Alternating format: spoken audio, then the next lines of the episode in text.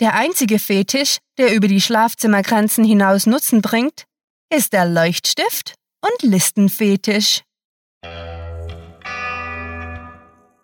Willkommen zum Cluecast.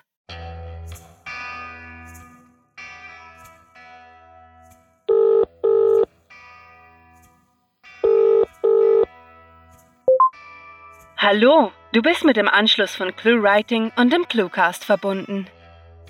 Derzeit sind leider alle unsere Sprecher in ihre Rollen vertieft. Die nächste freie Leitung ist aber bereits für dich reserviert. Bitte hinterlasse uns eine Nachricht und hab noch etwas Geduld. Du kannst unseren Rückruf in fünf bis zehn Minuten erwarten.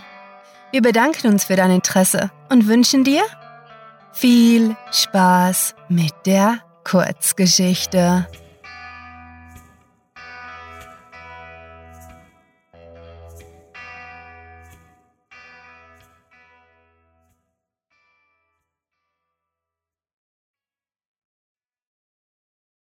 Ein Klassentreffen voller Stolz, Vorurteil und Rache.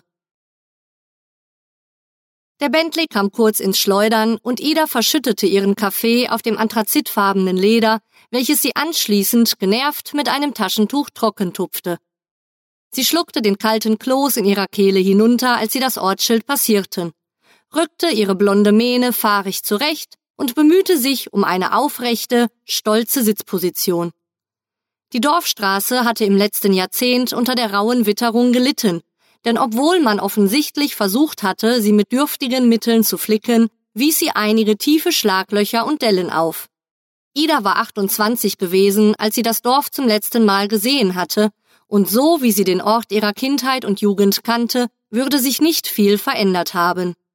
Das Dorf lag weit abgeschlagen von der hektischen Welt, direkt am Rand eines großen Waldgebietes, und die Zeit schien hier immer stillzustehen. Die Zeiger der Uhren liefen stets einige Sekunden, Stunden, Jahre hinter der modernen Gegenwart. Die schwere Karosserie des edlen Wagens wurde erneut erschüttert, als sie den geräumten Teil der Straße verließen, und der Fahrer fluchte leise vor sich hin und umklammerte das Lenkrad.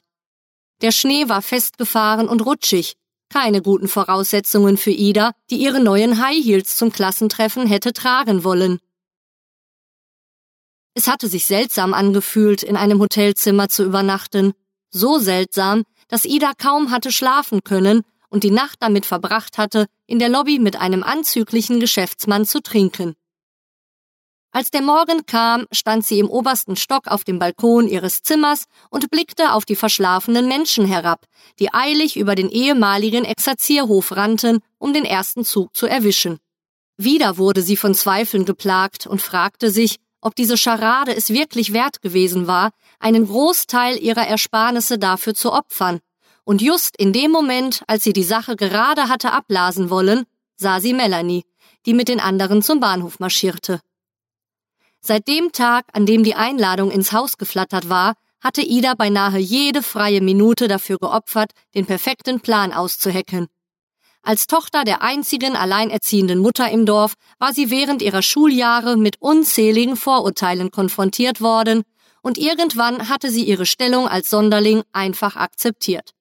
Aber heute, über 20 Jahre später sollte sie endlich die Gelegenheit erhalten, sich des peinigenden Irrwitzes ihrer Jugend zu entledigen und zu guter Letzt doch noch die Anerkennung genießen können, die sie verdient hatte. Nun ja, deren Verdienst sie vorgaukeln würde. Aber wer hatte schon Interesse an solchen Kleinigkeiten? Einige Wolkenfetzen kündigten den nahenden Frühling mit einem kurzen, eisig kalten Schauer an, der die Dorfstraße kurz darauf in eine spiegelglatte Eisfläche verwandelte, und Ida stand viel zu früh und ohne ihre Stöckelschuhe am vereinbarten Treffpunkt vor der lokalen Turnhalle, deren Umbau die Verschiebung der Hauptstraße notwendig gemacht hatte. Unter ihrem dicken Mantel trug sie ein tiefgrünes Kleid mit dem passenden Schal, und die Klatsch, die an ihrem Handgelenk baumelte, ließ den geliehenen Diamantring richtig schön zur Geltung kommen. Mario kam erst einige Minuten nach ihr an, und obwohl sie ihn seit einer Ewigkeit nicht mehr gesehen hatte, erkannte sie sein schiefes Grinsen auf Anhieb. Er hatte sich kaum verändert, ja selbst die Zahnlücke war noch da. Die beiden begrüßten sich übertrieben freundlich und beschlossen, schon mal vorzugehen und in der Wärme auf die anderen zu warten. Nach und nach trudelten Idas alte Schulkollegen ein, und alle schienen sie der Ansicht zu sein, dass man sich hier mit alten Freunden traf und dass es vollkommen akzeptabel wäre, so zu tun, als wäre die gemeinsame Vergangenheit für alle eine wunderschöne Erinnerung, die nur positive Emotionen weckte. Die ersten Gespräche verliefen oberflächlich, und Ida hatte Schwierigkeiten, so richtig in Fahrt zu kommen und ihre Schüchternheit über Bord zu werfen. Doch als Melanie endlich aufgetaucht war, fühlte sie, wie die alte Wut, die Verzweiflung wieder in ihr aufbrodelte, so als hätte dieses hinterlistige Biest erst gerade gestern diese bösartigen Lügen über sie verbreitet. Ida rückte ihre teure Kleidung zurecht, kippte schnell den restlichen Champagner in ihrem Glas hinunter, um sich Mut zu machen, und schritt dann mit einem gewinnenden Lächeln auf ihre ehemalige Feindin zu. Oh, hallo, wie lang ist's her? sagte sie, legte ihren Arm auf die Schulter ihres Gegenübers und machte sich innerlich auf alle möglichen Gesprächsabläufe gefasst, welche sie sich während den letzten Monaten durchdacht und vorbereitet hatte. Idas Gedanken begannen zu fliegen und versetzten ihr einen Adrenalinschub nach dem anderen. Die dunklen Schatten unter Melanies Augen verrieten ihr, dass sie wohl nicht genügend Schlaf bekam. Vielleicht hatte sie auf ihre alten Tage noch einmal Kinder geworfen und würde sich einreden, damit etwas Sinnvolles zu tun, dachte sie sich. Ida hoffte es, denn für dieses Szenario hätte Ida bereits eine hieb- und stichfeste Strategie, um die gute Hausfrau und Mutter vernichtend zu schlagen. Oder vielleicht ging sie einer trost- und aussichtslosen Arbeit nach, und die langen Schichten ließen ihre Haut frühzeitig verschrumpeln. Gespannt und voller Vorfreude tippelte Ida von einem Bein aufs andere, und sie konnte es kaum erwarten, dass Melanie mit zwangsoptimistischer Gelassenheit von ihrem verkorksten Leben erzählte. Endlich, ja endlich würde sie den Tyrannen ihrer Jugend besiegen, und der Moment der Genugtuung würde alle Opfer, die sie gemacht hatte, rechtfertigen. Ida, es freut mich, dich so zu sehen, stotterte Melanie überrascht, aber sichtbar erleichtert, bevor sie ihr um den Hals fiel und sie so fest drückte, dass Ida beinahe die Luft weggeblieben war. Ich hatte solche Angst davor, dich heute zu treffen. Aber sieh dich an, sagte sie und rückte etwas nach hinten, um Ida von oben bis unten zu mustern, bevor sie fortfuhr. Dir scheint es richtig gut zu gehen. Ich bin so froh. Während den nächsten Minuten konnte Melanie kaum aufhören, sich für all die Schrecklichkeiten zu entschuldigen. Und während sie sich offenbar aufrichtig für Idas erfolgreichen Lebenswandel begeistern konnte, verstummte diese immer mehr. Ihr Plan ging den Bach runter. Ida hatte sich so sehr gewünscht, als Gewinnerin nach Hause zu fahren. Diejenige zu sein, die es allen gezeigt hatte, die jedermanns Erwartungen übertroffen hatte und endlich einen Schlussstrich unter die nagenden Selbstzweifel ihrer Jugend ziehen zu können. Doch nun stand sie hier, und schon wieder wurde ihr der Auftritt von dieser biestigen Frau versaut. Und sie sah sich vor die Wahl gestellt, sich versöhnlich zu zeigen und damit wahre Größe zu beweisen. Oder? Wie von der Hornisse gestochen und ohne sich noch einmal umzusehen, wandte sich Ida von ihrer ehemaligen Kontrahentin ab und rannte aus der Turnhalle, wo sie das kompakte Funkgerät aus ihrer hochwertigen Handtasche zog.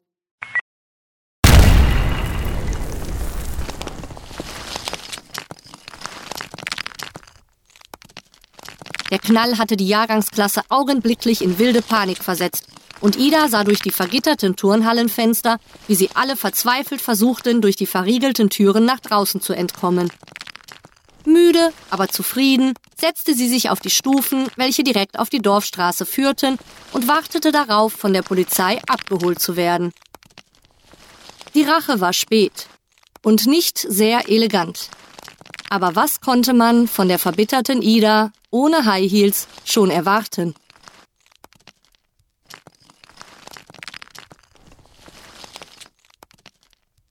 Das war ein Klassentreffen voller Stolz, Vorurteil und Rache. Geschrieben von Rahel. Für euch gelesen hat Annika Gamerath. Diese Kurzgeschichte spielte am vorgegebenen Setting Dorfstraße und beinhaltete die Clues Schauer, Emotion, Exerzierhof, Funkgerät und Irrwitz.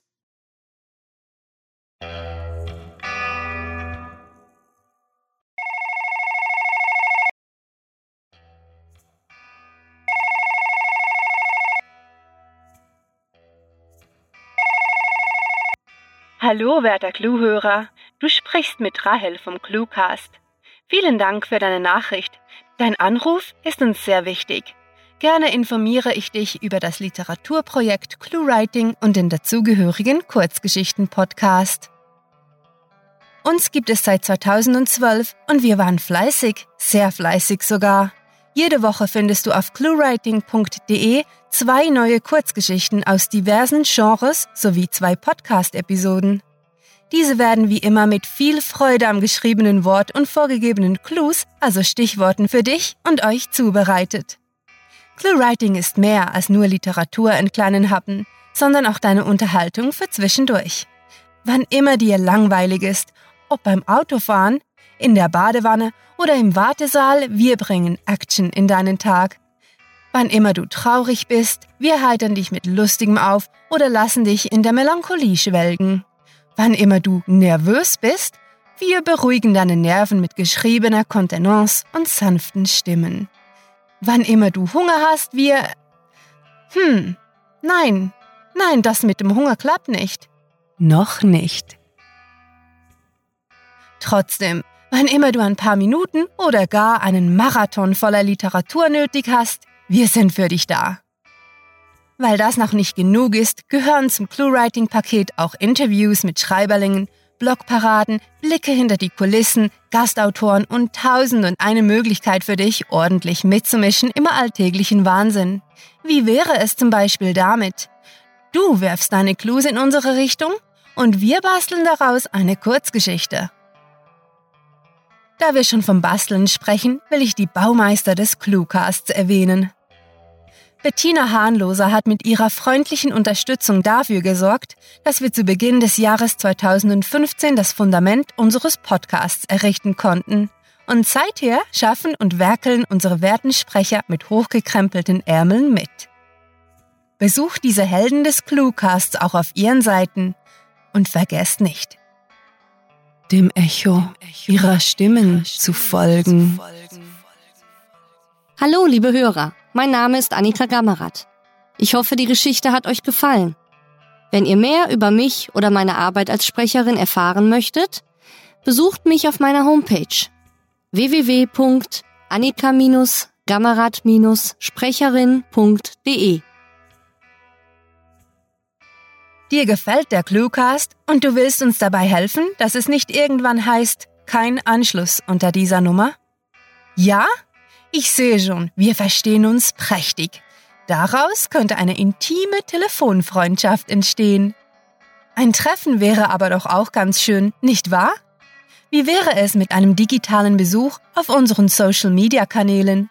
Wir begrüßen dich auf Facebook, Twitter, Tumblr, Bloglovin und Google Plus mit Schabernack und einer großen Tasse Kaffee. Auf YouTube gibt es was auf die Ohren, archivierte stolpernde Zombies und, wenn du Glück hast, Kekse. Also, was zögerst du noch? Wir erwarten dich und wärmen uns schon mal für den Begrüßungstanz auf. Gut, nun wollen wir dich nicht länger an der Strippe hängen lassen. Dein Notizblock ist sicher schon voll gekritzelt. Nur, Du musst auflegen. Nein, du legst auf. Ach, na gut, tschüss.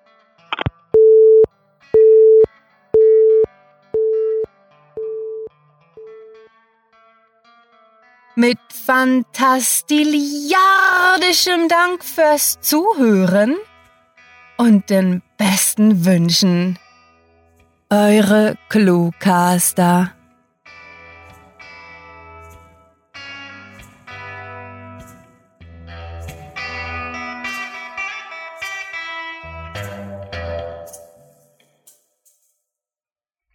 Literatur ist das, was man als solche bezeichnen will.